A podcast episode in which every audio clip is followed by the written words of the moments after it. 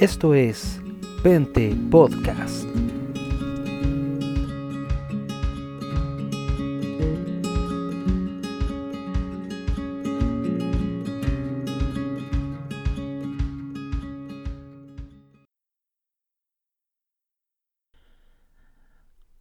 Hola amigos, soy Cristian y esto es Pente Podcast, otro capítulo nuevo de la semana con nuestro amigo, en esta ocasión, Juan Pablo Jiménez, profesor de Historia y magíster en Historia, Historia de Occidente de la Universidad de Concepción.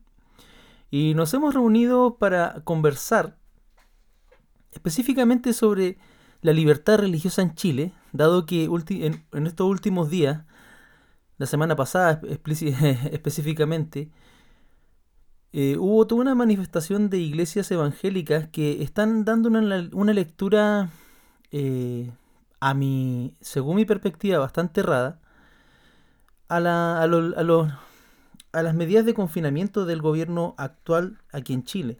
Dado que estamos en el contexto de una pandemia mundial, se han tomado los resguardos a nivel de todas las organizaciones que aglutinan personas. De hecho, espacios como los gimnasios eh, que aglutinan personas no por lo menos aquí en Chile no se, no se han abierto ni se abrirán hasta nuevo aviso.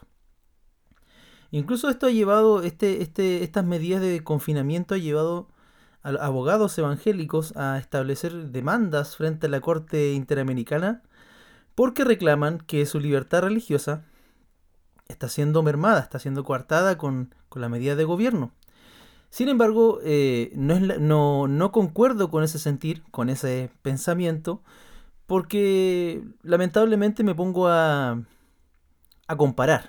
Si te pones a comparar con China, la India eh, y otros países de lo que se dice la ventana 314, algo así, los misioneros hablan mucho de esos espacios difíciles de evangelizar. No pasa aquí en Chile, menos ahora, porque eh, podemos, se puede predicar por distintas eh, redes sociales. De hecho, Facebook ha sido, ha sido como tomado por las iglesias aparte de las abuelitas que te envían piolines, ahora también están las iglesias predicando y bueno, nadie, nadie ni nada cuarta tu libertad. Pero para hablar de esto, primero es bueno entender el contexto histórico, cómo, cómo se sitúa aquí en Chile todo esto, porque han habido muchas batallas ganadas a favor de la libertad religiosa y bueno, nosotros ahora gozamos de todas esas luchas que se dieron en su tiempo. Y para eso está, para hablarnos sobre eso está nuestro amigo Juan Pablo Jiménez, alias JP. ¿Cómo estás, JP? Eh, Cristian, ¿cómo estás? Eh, gracias por invitarme. Un saludo también para todas las personas que nos están escuchando. Y bueno, aquí estamos listos y dispuestos para comentar este tema que es súper interesante. Eh, tú me preguntas de que hablemos, demos un pequeño, una, contextualización acerca del tema de la libertad religiosa en Chile. bueno, claro. bueno, hay que lo, principal que hay que eh, considerar, pienso yo, es que el, mundo evangélico está muy marcado por la situación de, digamos, eh, clandestinidad que a, la a la cual se vio expuesto durante mucho tiempo en favor de un Estado que, cierto, Chile, que se declaraba un Estado confesional, un Estado católico, apostólico romano y que dejaba la iglesia evangélica, protestante o cualquier otra iglesia, cualquier otra expresión religiosa totalmente excluida, ¿cierto? Eh, a excepción de los espacios privados. Em, y, esto, ¿cierto?, marca a la iglesia evangélica a que constantemente eh, vea, se vea, vea con preocupación el tema de la libertad religiosa. Em, pese a que estas eh, medidas que actualmente se están implementando a causa de la pandemia son medidas que no solamente afectan al mundo evangélico, sino que a todas las iglesias y a todas las reuniones eh, masivas.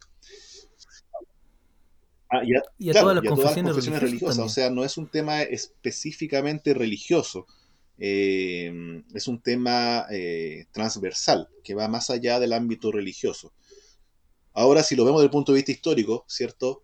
Chile durante la mayor parte de su historia ha sido, como ya decíamos, un país católico, ah, que viene, que heredó la tradición católica de la, del imperio español. Eh, España en, sí misma, ¿cierto?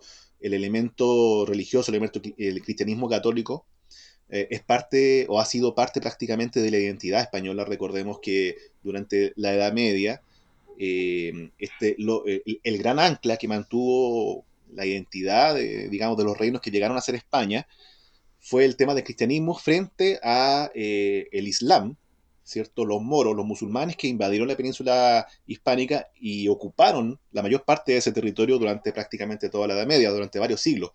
Eh, y cuando se, eh, se descubre América, eh, está recién España recuperando íntegramente este territorio, los reinos españoles, ¿cierto? Los reinos que están ahí, Castilla, Aragón, ¿cierto? Están recién recuperando lo que se, ellos le llaman la reconquista, ¿cierto? retoman este territorio.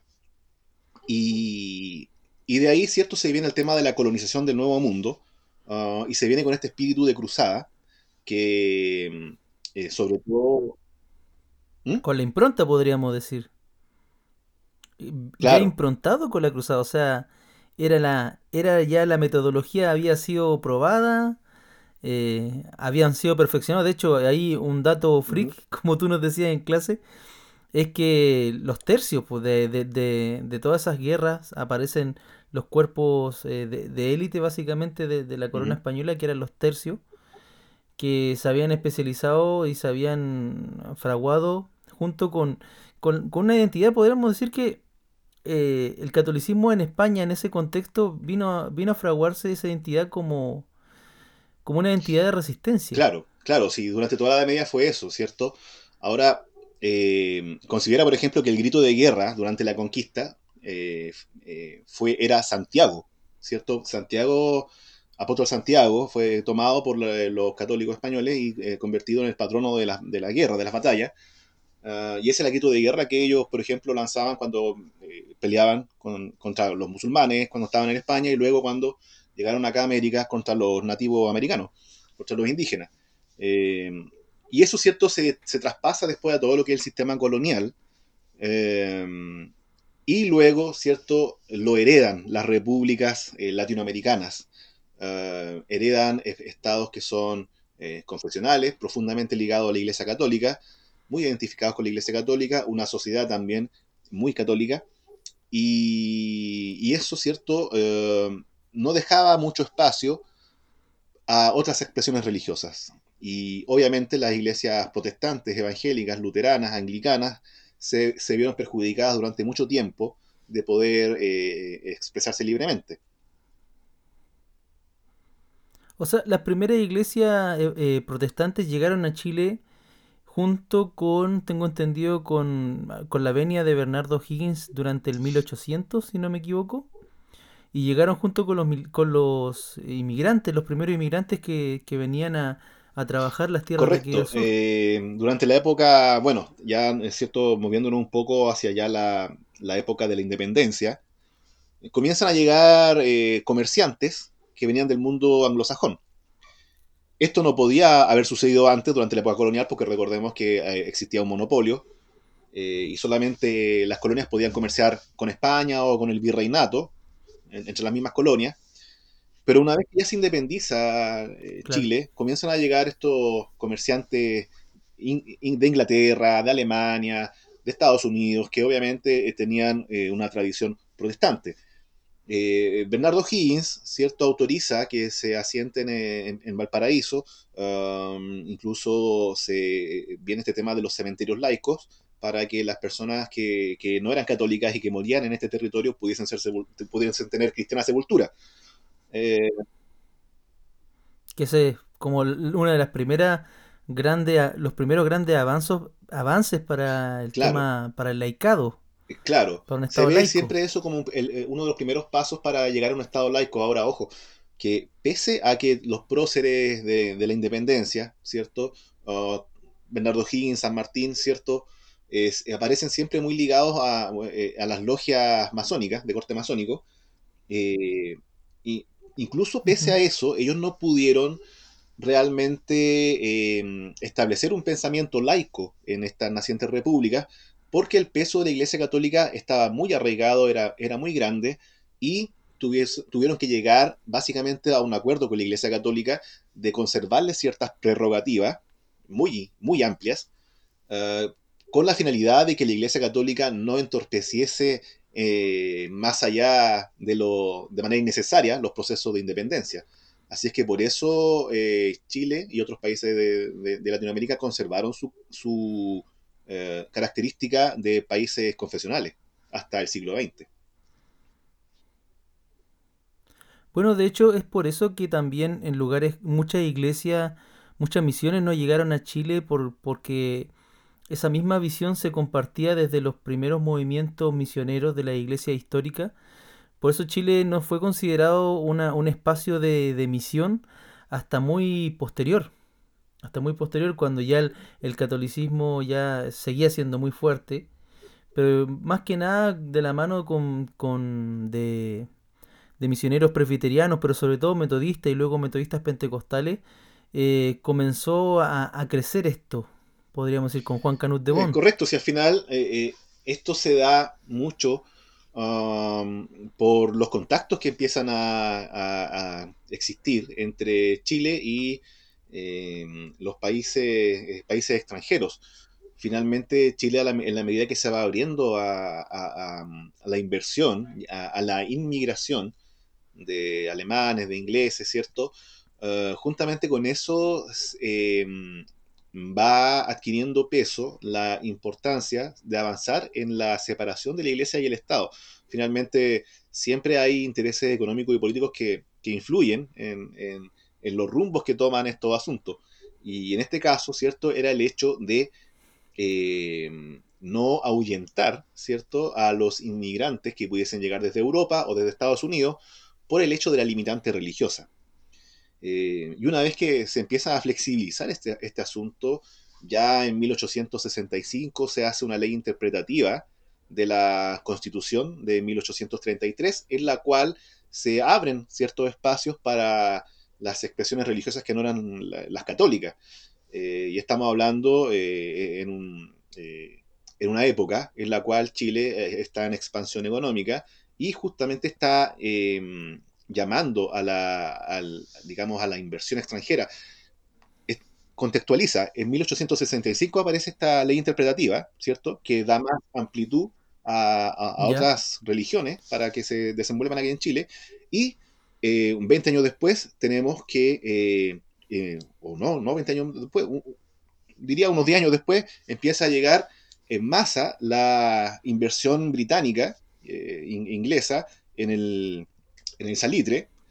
Y eh, ya en 1880, 1890 empieza a llegar, empiezan a llegar los inmigrantes al sur de Chile en los espacios que estaban siendo eh, conquistados a los mapuches en el sur.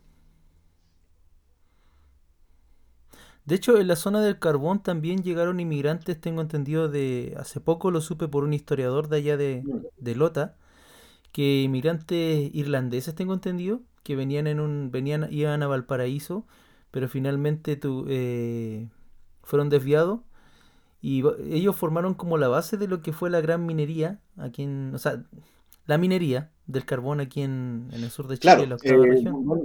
Eh, acá hay un polo también en, la octava región, el tema del, aunque los irlandeses, los irlandeses deberían haber sido católicos, pero también fue un polo importante de, atracción de, extranjeros y, de inversionista, en calidad de inversionista, ¿cierto?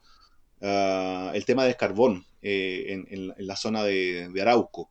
Ah, entonces tú tienes, eh, coincide, ¿cierto? Estamos hablando de la segunda parte del siglo XIX, cuando llega toda esta gente que no es católica, eh, con una flexibilización en la legislación chilena en torno a permitir un poquito más de, de libertad eh, a pesar de que Chile seguía siendo un Estado confesional y lo siguió siendo hasta 1925. O sea, 1925, o sea, bien, bien avanzado el 1900.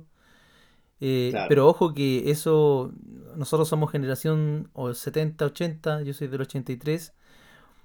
Y ya en esos años todavía, yo me acuerdo que entre el término de los 80 y los 90 todavía la Iglesia Católica seguía siendo eh, relevante en, su liturgia, el Te Deum católico seguía siendo que es la, la acción de gracia que hacía junto con el Estado. Pero ese poder también se, bueno, pegándome un salto cuantitativo, un salto bastante grande, pero ese poder se ve mermado por un hecho, que vendría siendo como la, la dictadura. Eh, claro. ¿Qué dices tú? Eh, bueno, eh, bueno, ahí también nuevamente hay temas políticos de por medio. hay que recordar que, mm, bueno, el gobierno de Pinochet, que fue una dictadura, cometió violaciones a los derechos humanos y hubo muchos sectores de la Iglesia Católica que condenaron estos hechos.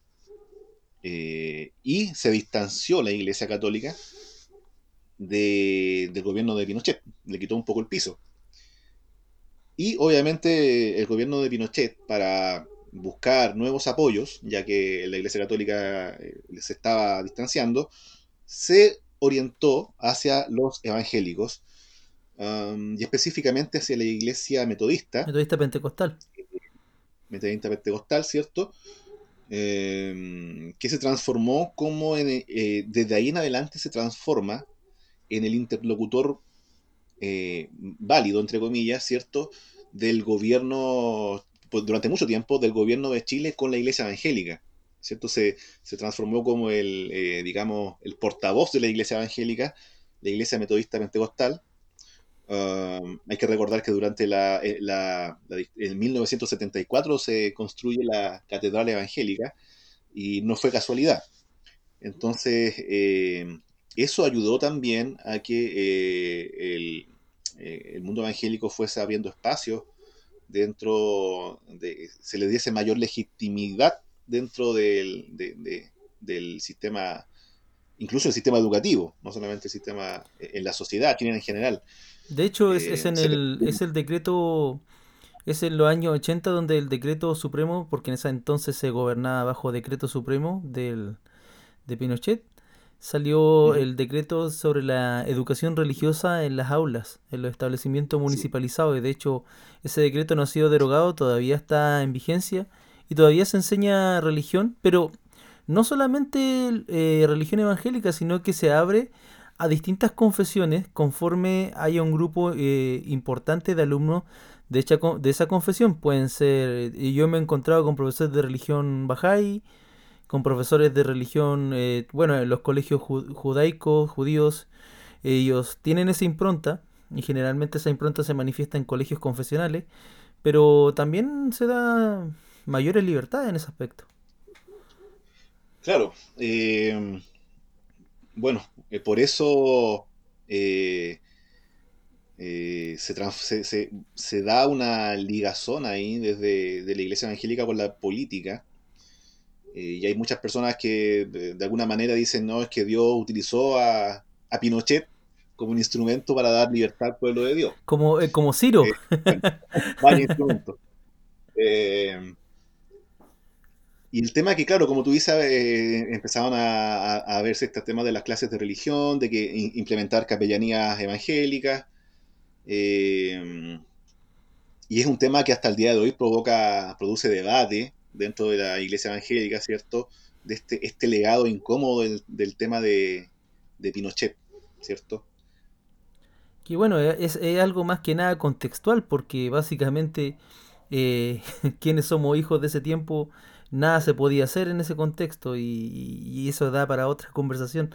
Pero es como si la vida te da limones, limonada. Claro, o sea, si es como si hay una es seguir la vida, pues la vida se abre paso a, pesar de la fe también, la fe cristiana. Ahora eso no significa que todos estén de acuerdo. Yo debo igual hacer, hacer un, una nota que en, en el tiempo de, de, este pronunciamiento militar, gobierno militar o dictadura, sucede que no solamente la Iglesia Católica, de hecho la Iglesia Católica se sube hacia una iniciativa que es la Vicaría de la Solidaridad, que después ellos la popularizaron, pero fue una idea protestante del, del obispo eh, luterano, que en ese entonces era pastor, eh, Helmut Frenz.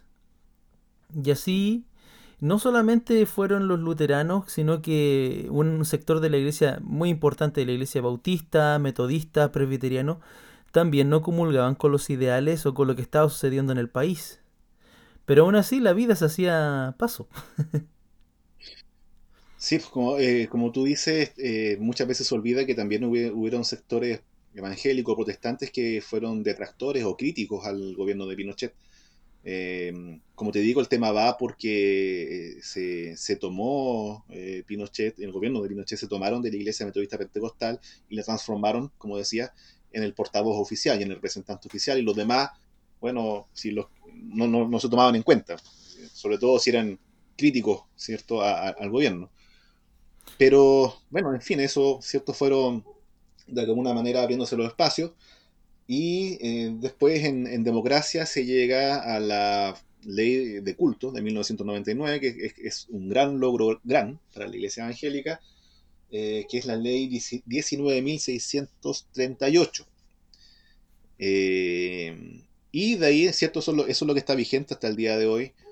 Um, uno, uno ve que esto es algo muy relevante para las iglesias evangélicas. Uno lo puede constatar al, al ver las fachadas de la mayoría de los, de los templos evangélicos que tienen, eh, ¿cierto?, el nombre de la iglesia y abajito tienen la, la lectura de, eh, por ejemplo, iglesia, el aposento alto, personalidad jurídica, tanto, tanto.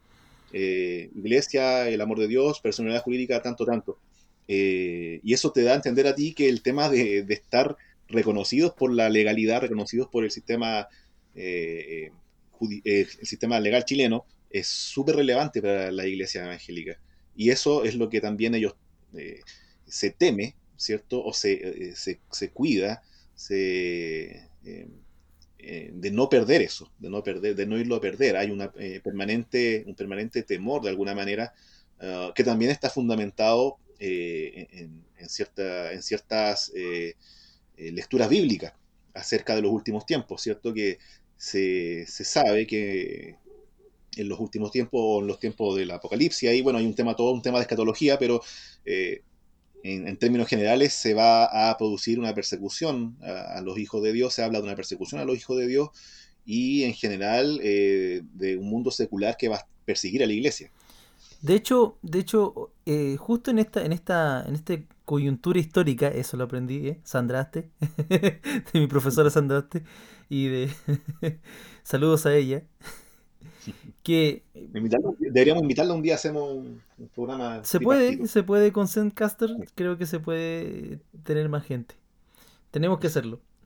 Bueno, el, el tema es que eh, la ley de culto ya viene, viene a, a, a garantizar varias cosas que, que antes eran, se, se, se, habían dado, pero no estaban escritas.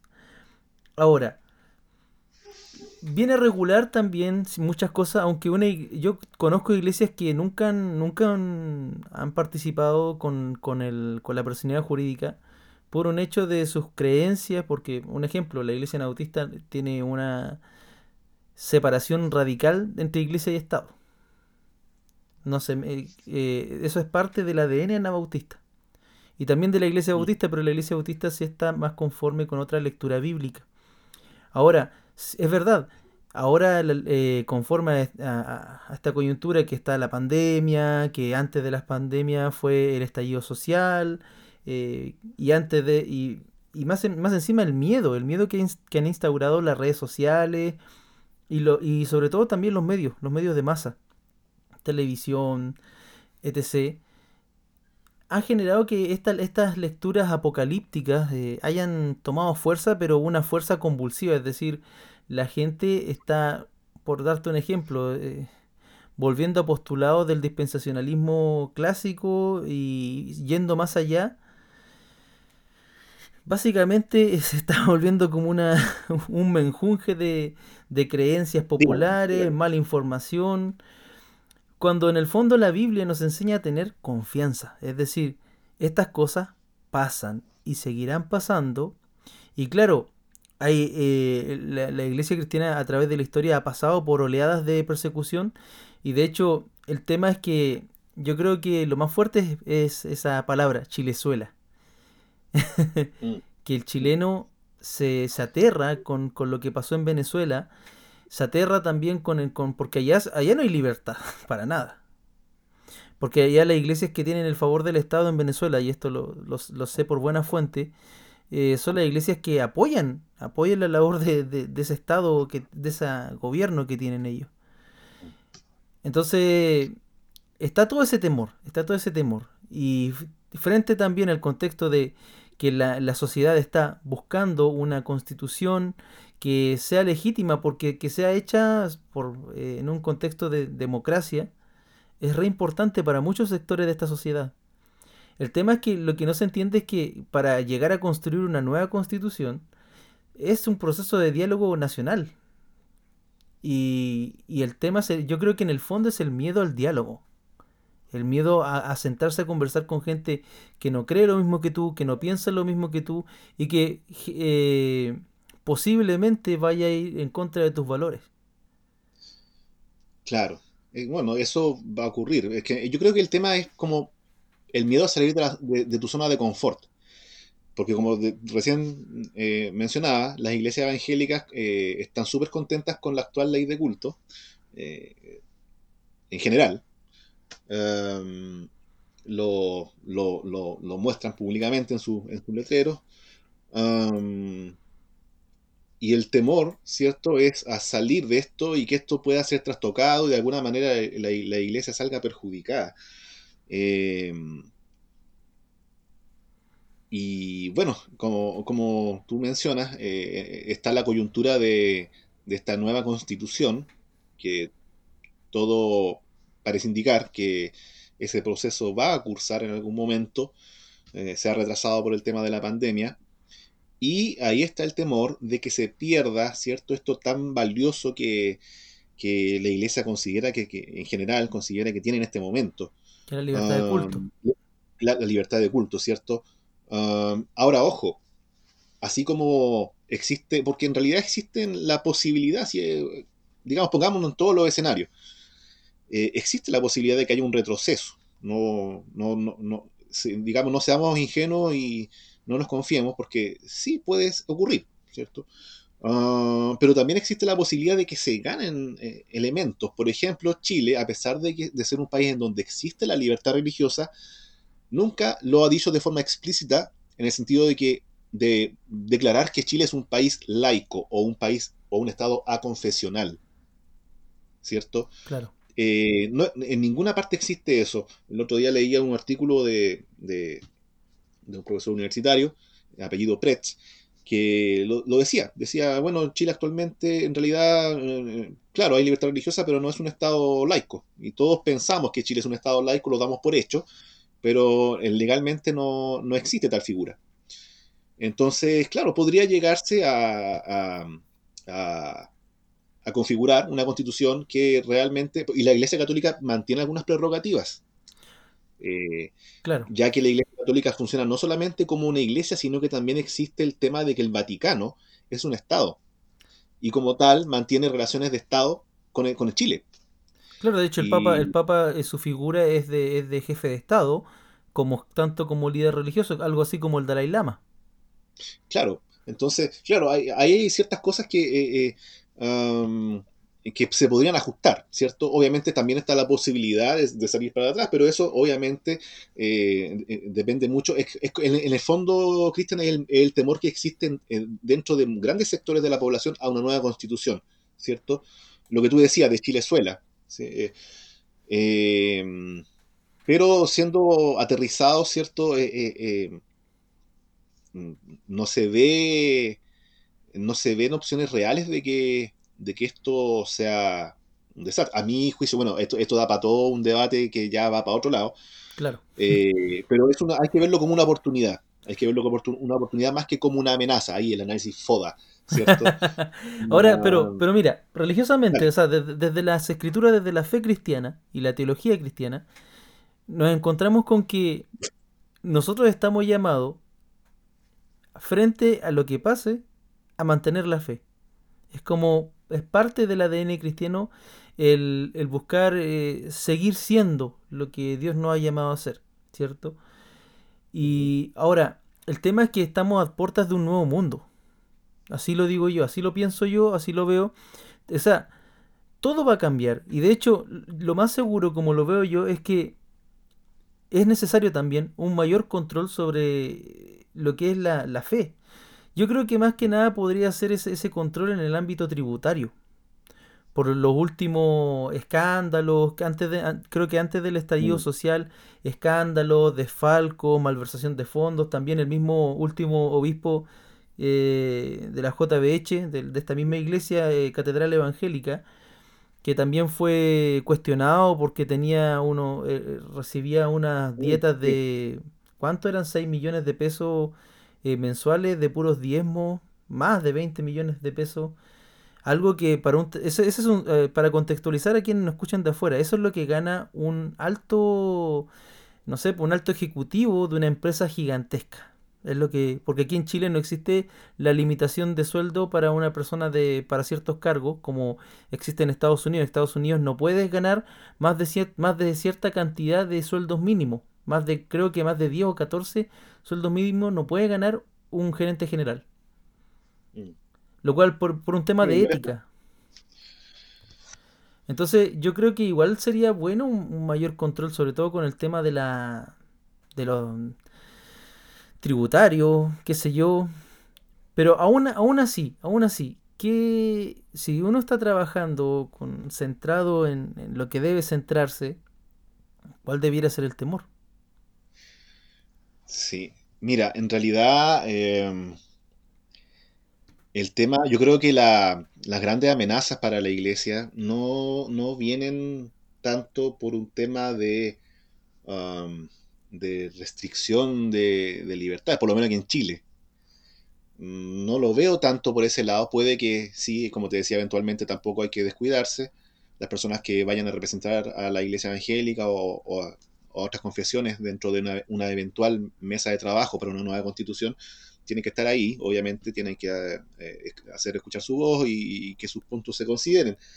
Pero yo creo, pienso que las amenazas más grandes para la iglesia vienen dentro de la misma iglesia, de dentro de la misma iglesia y de las fallas que, que la iglesia puede presentar y que está presentando. Tú mismo mencionabas temas de estos sueldos eh, millonarios o, ingresos millonarios de, pastores, ¿cierto?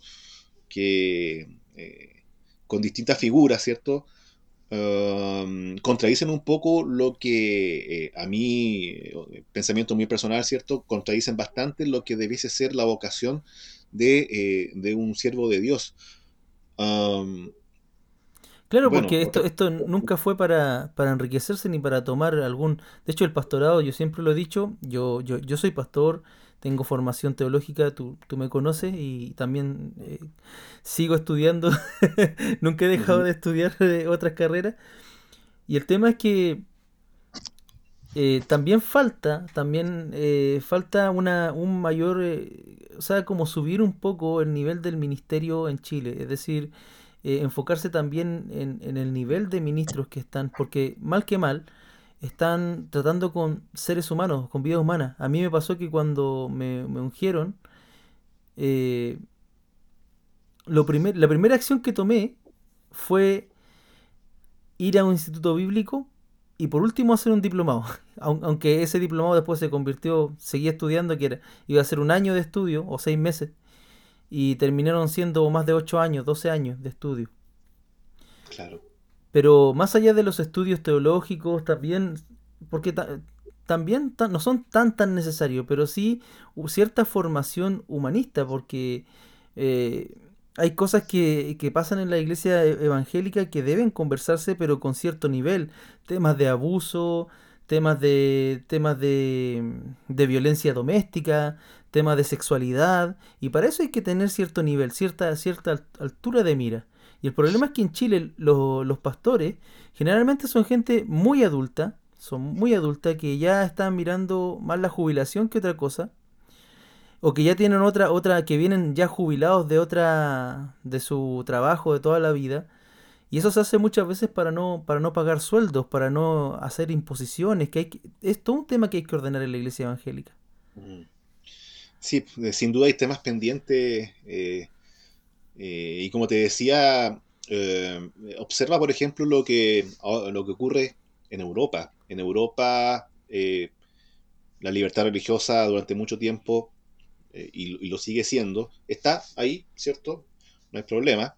sin embargo, aún con una plena libertad religiosa, Europa se está descristianizando.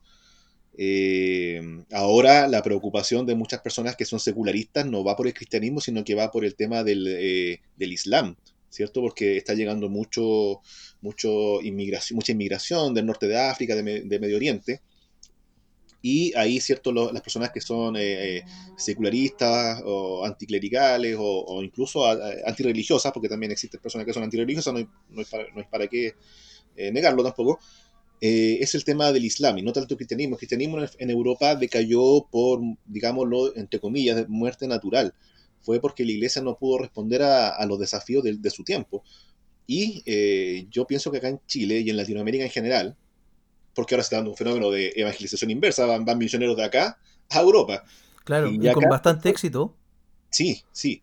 Eh, y acá lo que debiese ponerse ojo es eso, que eh, en la iglesia, digamos, no, no ocurra este proceso de, de, de desgaste, de que te pilla, te pillan los tiempos y te pillan más parado y, uno y, queda eh, jaque mate, ¿cierto? Yo pienso que la iglesia, el, otro día lo conversábamos en otro podcast, eh, en general, o el mundo evangélico, o algunos sectores del mundo evangélico cometen muchos errores eh, no forzados, que en el fondo hacen eh, comprometen su, posición dentro de la sociedad. Obviamente hay, temas, hay valores que se deben defender, pero hay que ver la forma. Eh, claro, porque, mira. Y hay que ser muy, muy hábil. De hecho, lo, lo estaba leyendo, bueno, esto lo leí cuando ya terminando la cierto estudio, un artículo que hablaba de desde la filosofía, un filósofo, eh, sobre la Europa post-cristiana. Porque hay una Europa cristiana que aún es cristiana, España básicamente, Portugal, Inglaterra, pero ya se está hablando de un post-cristianismo en Europa, europeo, y de hecho las naciones nórdicas están volviendo a, la, a, sus religiones primigenias, a, sus creencias ancestrales, y eso es interesante. Paganismo. Al paganismo, claro. Que, es que el espacio, el, ámbito espiritual del ser humano, de tarde o temprano reclama algún... Eh, algún alimento en ese, en ese ámbito. Claro, somos, somos seres creados para la espiritualidad, para, tener una relación con Dios. El tema es que allá, o sea, yo creo personalmente, analizando lo que pasó con, lo que se llamó la modernidad, siglo XVII, XVIII y en adelante, eh, con la secularización de la sociedad, este proceso ya eh, se vino, o sea, los clavos de la tumba se, se terminaron de poner al final de la Segunda Guerra Mundial, cuando el liberalismo teológico eh, europeo, de corte alemán, suizo-alemán, eh, había abandonado lo, sobrenatural, lo, espiritual de la escritura por una lectura totalmente moral, racional, que no dio respuesta a toda una generación de posguerra, una generación que necesitaba esperanza para vivir, fuerza para vivir, para reconstruir toda una nación. Pero eso es una apreciación muy, muy personal. Sí, bueno, es que ahí se habla, eh, empieza todo lo que es el, posmodernismo, ¿cierto? Se pierde la fe en este proceso de, digamos, en, la idea del, progreso constante de la, de la civilización humana. Y el cristianismo también se ve arrastrado por esa, por esa eh, idea.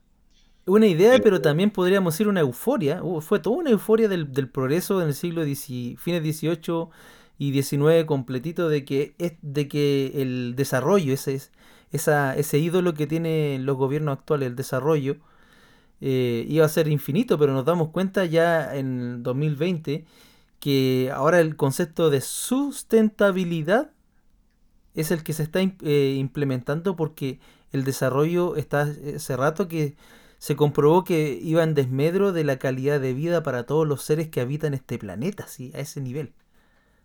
Claro. Ahora, frente a eso, la iglesia está muda, viejo. muda, muda, muda. Exacto. Eh, hay mucha desconexión en, algunos aspectos que son clave. Eh, bueno, ahora eh, hay un tema que también está relacionado con todo esto, que la iglesia, o el mundo evangélico, o el mundo cristiano también, porque hay sectores católicos que también eh, actúan de manera similar, en el sentido de que eh, por un lado, protegen o defienden mucho el tema de, la, de un Estado laico, ah, de una sociedad en la cual eh, la religión pueda desenvolverse libremente, eh, las creencias de las personas pueden desenvolverse libremente sin que el Estado esté interviniendo, ¿cierto? Ahí o coartando en realidad eh, esa libertad religiosa. Sin embargo, yo me pregunto por qué también existen, por qué existen sectores que a su vez se ligan a la política y pretenden influir en la política de acuerdo a, preceptos eh, eh, cristianos o, ideas evangélicas o ideas católicas, ¿cierto? Y em, defienden de manera muy, muy vehemente eh, o muy radical. muy, claro, muy radical. muy radical, ¿cierto? Con mucha fuerza. el hecho de que la sociedad en general se ciña a eh, eh, a valores y a conductas que son propias de la, de la gente cristiana, ¿cierto? A través de eh, las leyes, a través de, la, de las disposiciones, ¿cierto? Por ejemplo, los famosos temas valóricos, de la adopción homoparental, lo como en su momento fue el tema del divorcio, el tema del aborto. Sobre, sobre el tema del aborto, JP, yo el otro día le decía a un por internet a uno de los parroquianos de, de la, del sitio que tenemos, en, del grupo que tenemos en Facebook de Pente Podcast, decía que en el fondo igual, igual este tema del aborto, igual en parte es culpa nuestra. Porque yo me acuerdo que en los años 80, comenzando los 90, eh, con la masificación de las medidas de cuidado, es decir, los profilácticos, condones, qué sé yo, eh, y las clases de educación sexual que comenzaron a hablarse dentro de las aulas cuando, cuando todo este tema ideológico, ¿cierto? Ideológico de género, eh, no, no, se había tomado del, no, se había, no había secuestrado la, sexualidad como lo hace hoy en día, tuvimos la oportunidad histórica de poder nosotros dar nuestro granito de arena para, para poder eh, ayudar, porque ¿qué, qué, ¿qué, más preferible? Que una persona se cuide, ¿cierto? Porque ya el pecado está y Dios juzga el pecado, no nosotros, a que se estén muriendo por, por cosas como el VIH. O que están teniendo ahora lo que pasa es que los chiquillos, como no tuvieron nunca una formación, porque en, la iglesia ni en la casa evangélica, en la norma, aquí aquí en Chile no se habla de sexualidad, es tabú. Eh, tenemos embarazos adolescentes, tenemos altos niveles, sobre todo aquí en la zona del carbón, las zonas más donde hay más iglesias evangélicas, donde las enfermedades venéreas y de, de transmisión sexual, los abortos, pero pululan, con cifras duras, con datos duros. O sea, hace falta también que la iglesia deje de alguna manera de, pensar de manera reaccionaria, es decir, estos hicieron esto, nosotros vamos a hacer esto otro. Sí, de hecho, durante mucho tiempo ah, el protestantismo fue justamente ah, lo contrario, fue progresista en ese sentido en comparación con la iglesia católica. Eh, ¿cierto? Sobre todo el protestantismo más eh, que venía de, los países europeos o de Estados Unidos, en el hecho de, eh, no oponerse al, divorcio o de no oponerse a las medidas de control de natalidad, ¿cierto? Frente a la Iglesia Católica. O sea, era mucho más frecuente ver que la Iglesia evangélica protestante estuviese a favor o, por lo menos no en contra de esas medidas, por contraste a la, a la Iglesia Católica. Sin embargo, ahora últimamente se ha visto que ha cobrado fuerza un sector más, más conservador. No sé si será que han crecido o que se, han vuelto más vistosos dentro de la iglesia evangélica que derechamente se opone a cualquier, eh, y supone, como decía yo, con mucha fuerza, eh, a cualquier eh, reforma o, modificación que se haga en esa materia. ahora, yo en realidad hay un tema muy ambivalente ahí en cuanto a la relación entre la Iglesia y el Estado, porque por un lado se defiende el hecho de que hay una separación y por otro también se desea intervenir eh, para que el Estado eh, tenga leyes que estén de acuerdo con eh, los principios cristianos.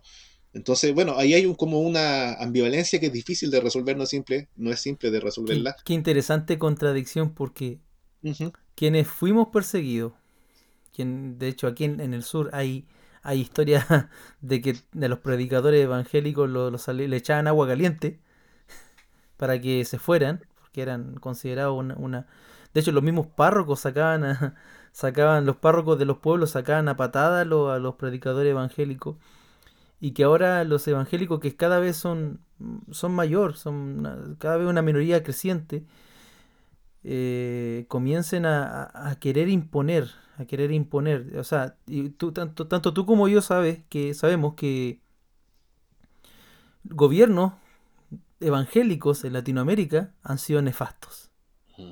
Han sido con muy buenas intenciones. Con todo el power de, de Dios según ellos. Pero como la política es un tema humano, ¿cierto? que mm. le compete al ámbito del gobierno de los seres humanos que nos pongamos de acuerdo para ciertas cosas como, como tribu, aunque seamos diversos, eh, pero han sido nefastos, nefastos, nefastos en Latinoamérica. Creo que fue el presidente de Nicaragua o, el, un, eh, o del Salvador, un dictador, que se hizo pastor, pastor pentecostal y que casi, o sea, hizo un genocidio con una etnia. Mm. Y, y, cada, y, cada, y cada político evangélico se ha demostrado peor, peor que otro, o sea... Sí, lamentablemente ahí eh, no hay muy buenos antecedentes. Eh, y bueno, tú tienes el mismo este Bolsonaro, se ha acercado mucho al mundo evangélico. En Perú, la presidenta interina que es... Eh, en Bolivia.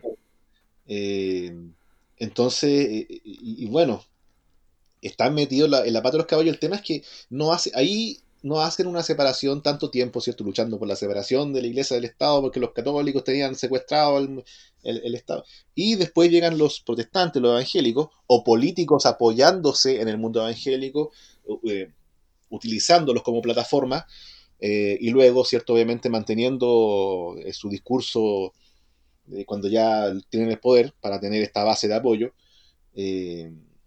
y básicamente vuelven a, generar de alguna manera esta ligazón entre iglesia y Estado. Entonces, eh, a mí me gusta mucho la máxima de a Dios lo que es de Dios y a César lo que es de César. Eh, palabras de Jesucristo. Palabras de, exacto, sabias palabras que pues. estar siempre presentes cuando se abordan estos temas. Eh, y bueno, yo pienso que eh, la, libertad religiosa debe, debe, defenderse, la libertad de pensamiento en general, eh, la, libertad de, expresión.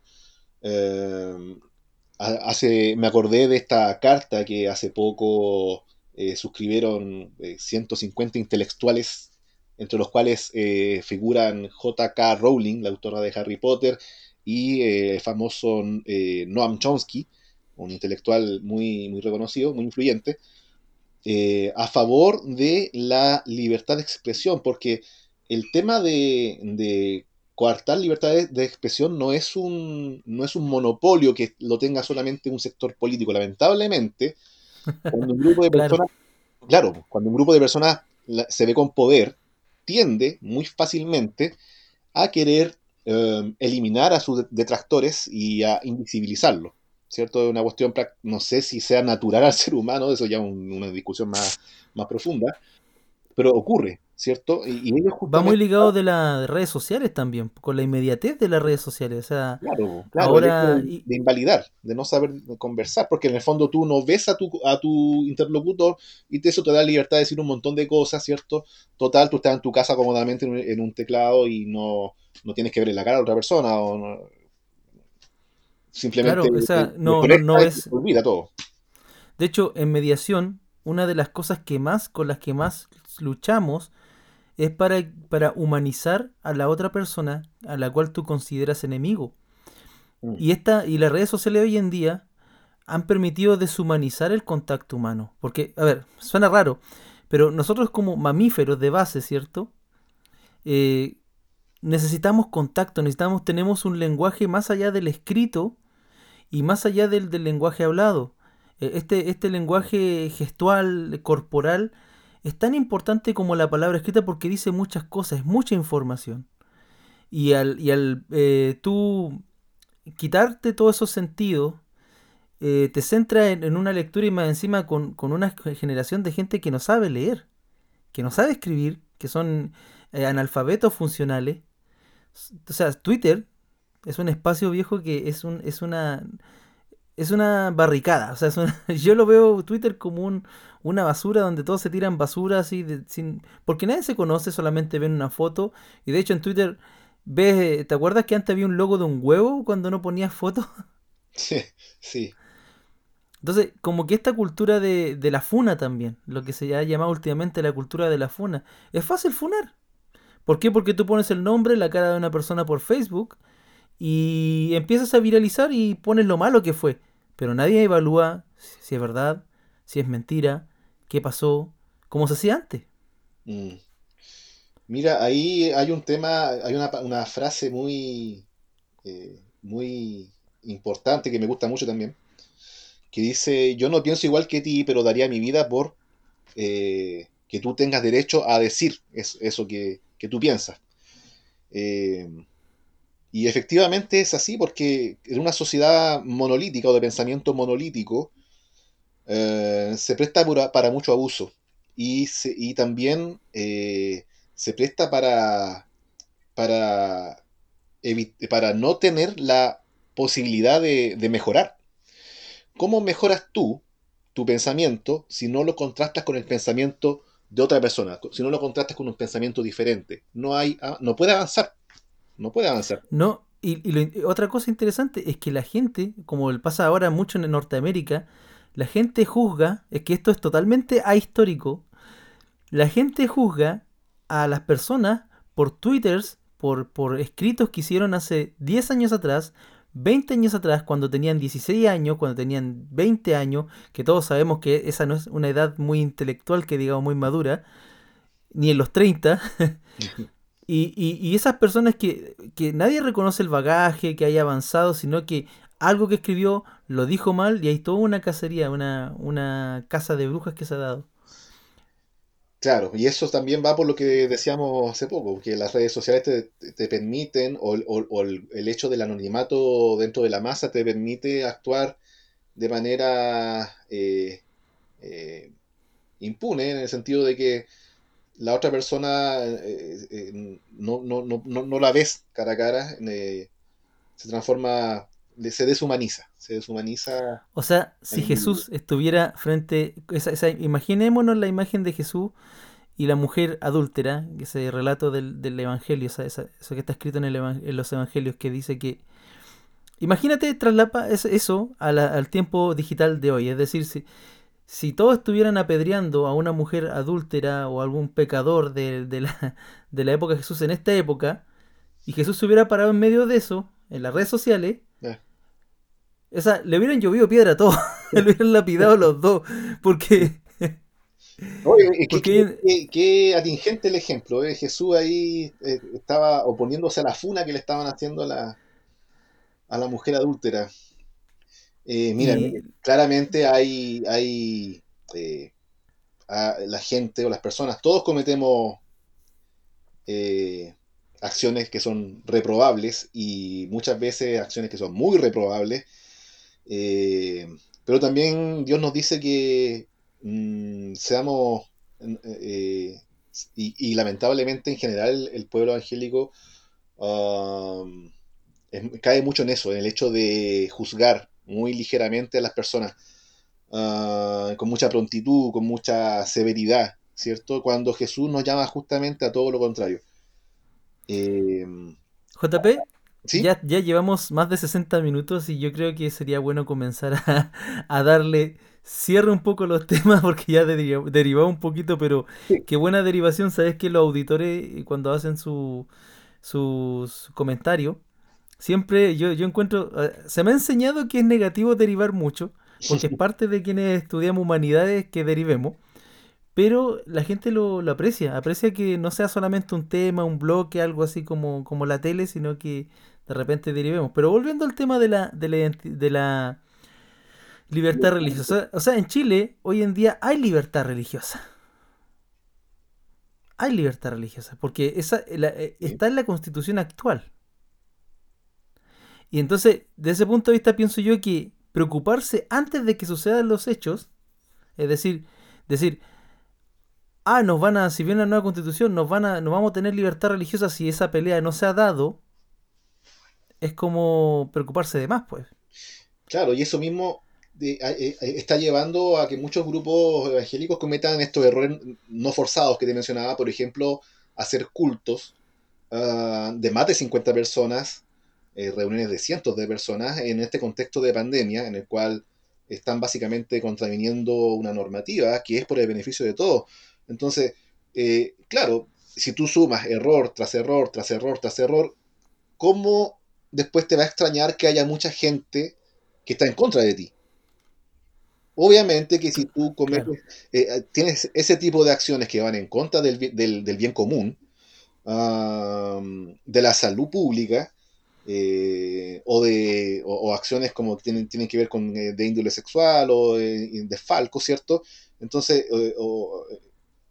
¿cómo va, no vas a generar una, una reacción equivalente de, parte de mucha gente de rechazo hacia ti? ¿cierto? Y eso te lleva a su vez a ti a, perseguirte, que la gente no me quiere, que me van a limitar mis libertades, que no me quieren ver, no me quieren escuchar, no me van a dejar predicar en la calle. Eh, pero sí, la iglesia viene cometiendo tantos errores uno tras otro, eh, que lo comentábamos el otro día, hoy en día es muy fácil que cualquier yayita salga a la luz y que la gente juzgue. Eh, entonces, son, digamos, caemos en una espiral que no, es constructivo. Además que, mira, yo esto lo he hablado con mucha gente, tú sabes que trabajo en el sector público, y mira, a nadie le molesta la predicación. Lo que les molesta es que sea los días domingos a las 9, 8, a las 8 de la mañana con tremendo parlante subwoofer, porque eso hay que reconocer. En, el mundo, en el mundo evangélico se ha aprendido harto de audio, de amplificación, se invierte. Y, eh, yo vivo, imagínate, yo, vivo al lado de un anfiteatro que está en una plaza aquí en Hualpén. Mm. ¿Y qué sucede?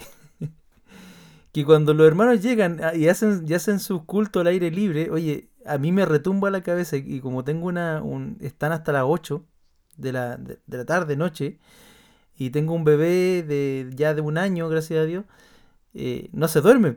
Entonces imagínate con, la alegría que, yo acepto esa predicación o esa música cuando debiera ser un, un lujo, o sea, en serio, la música evangélica es un, es un valor, es algo que debiera declararse patrimonio por lo menos de la nación, porque no la vas a encontrar como se hace aquí en Chile, no la vas a encontrar ni en Argentina ni en Perú, solamente se hace como se hace aquí en Chile, es parte de, lo que somos. De la identidad chilena.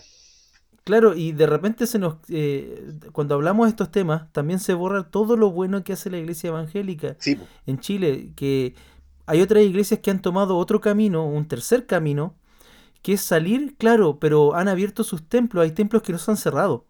Hay iglesias que no se han cerrado porque se convirtieron en casas de acogida, se convirtieron en comedores populares, se convirtieron en dispensarios.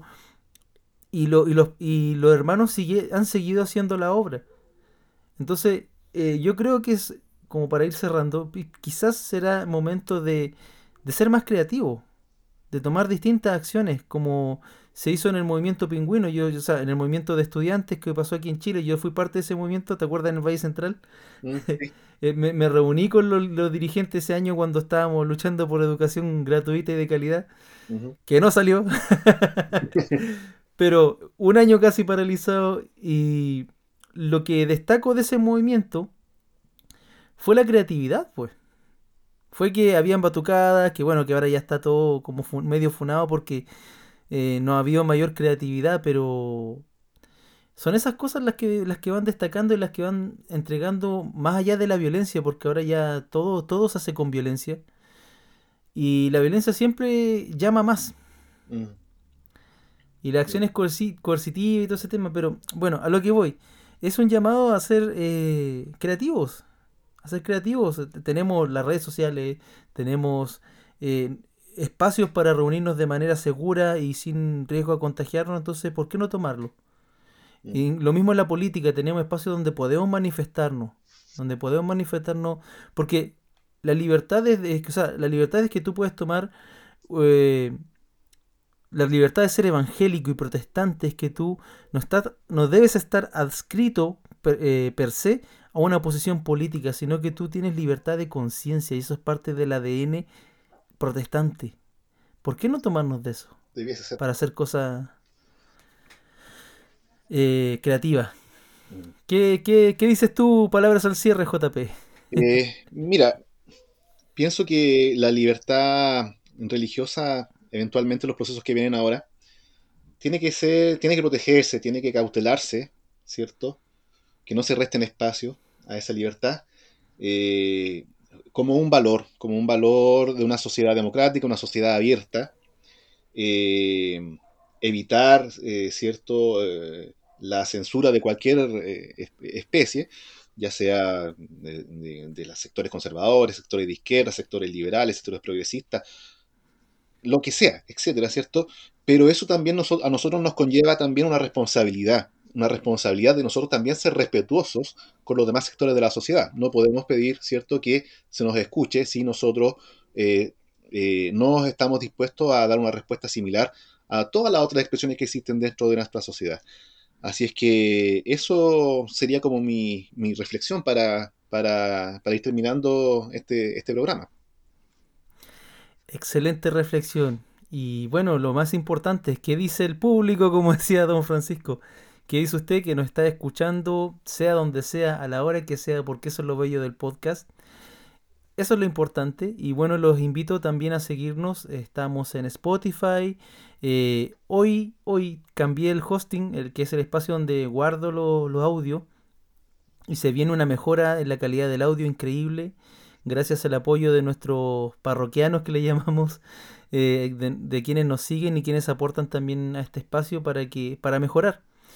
Así que también está, los invito a la, la página edificados en Cristo, en Cristo.net, edificados en Cristo.net, donde pueden encontrar eh, predicaciones, eh, sermones, reflexiones, como lo mismo.